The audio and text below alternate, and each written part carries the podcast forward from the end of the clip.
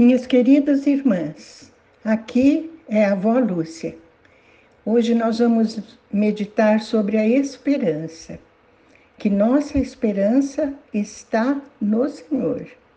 Como diz o Salmo 33, 20, nossa esperança está no Senhor. Ele é o nosso auxílio e a nossa proteção. Pai, esta é a tua palavra. Concede-nos a graça, Senhor, de ter esta esperança que está em ti.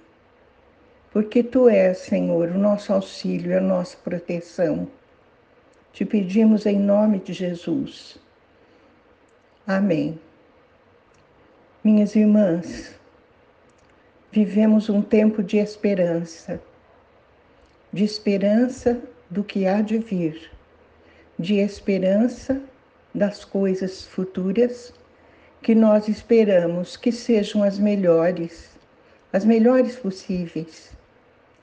Nós temos uma esperança de vida eterna na presença do Senhor. Isto é o que nos impele a viver de acordo com os seus mandamentos.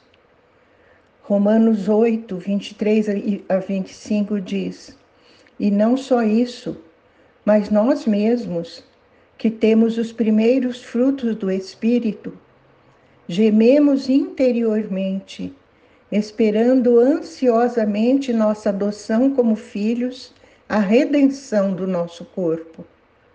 Pois nessa esperança fomos salvos. Mas esperança que se vê não é esperança. Quem espera por aquilo que está vendo, mas se esperamos o que ainda não vemos, aguardamo-lo pacientemente. É isso aí, minhas irmãs. Como eu disse, vivemos um tempo de esperança. Na esperança em que fomos salvos. Na esperança de um dia poder ver a Deus face a face, como Ele nos vê. Por isso, somos salvos. Para isso somos salvos, né? Para isso optamos aderir ao Senhor. Para isso reconhecemos que Jesus é o nosso Senhor e Salvador. Para que um dia nosso corpo seja redimido e seja um corpo transfigurado. Quando vivemos então, viveremos então a eternidade perfeita. Gálatas 5,5 diz: Pois é mediante o Espírito que nós aguardamos, pela fé, a justiça que é a nossa esperança. Vejam, mediante o Espírito. É o Espírito que, habitando em nós, garante a nossa salvação, se nós o obedecermos fielmente se nós realmente vivermos pela fé, aguardando a justiça do Senhor, não vivendo pela nossa própria justiça, que é falha, mas vivendo pela justiça dele, que brota em nós pela ação do Espírito Santo. 2 Coríntios 4,18 diz: Assim fixamos os olhos, não aquilo que, naquilo que se vê, mas no que não se vê. Pois o que se vê é transitório, mas o que não se vê é eterno. Então, minhas irmãs, olha que palavras sábias de Paulo. Nós estamos com os olhos fixos na eternidade. Nós não a vemos agora. Não contemplamos ao Senhor face a face.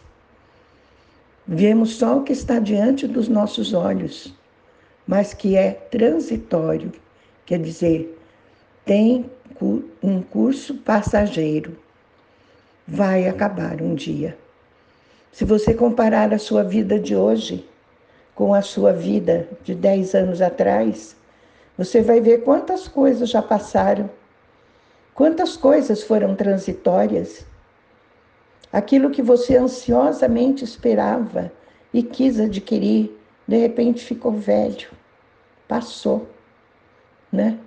E é assim com todas as coisas deste mundo. Mas nós temos olhos para a vida eterna.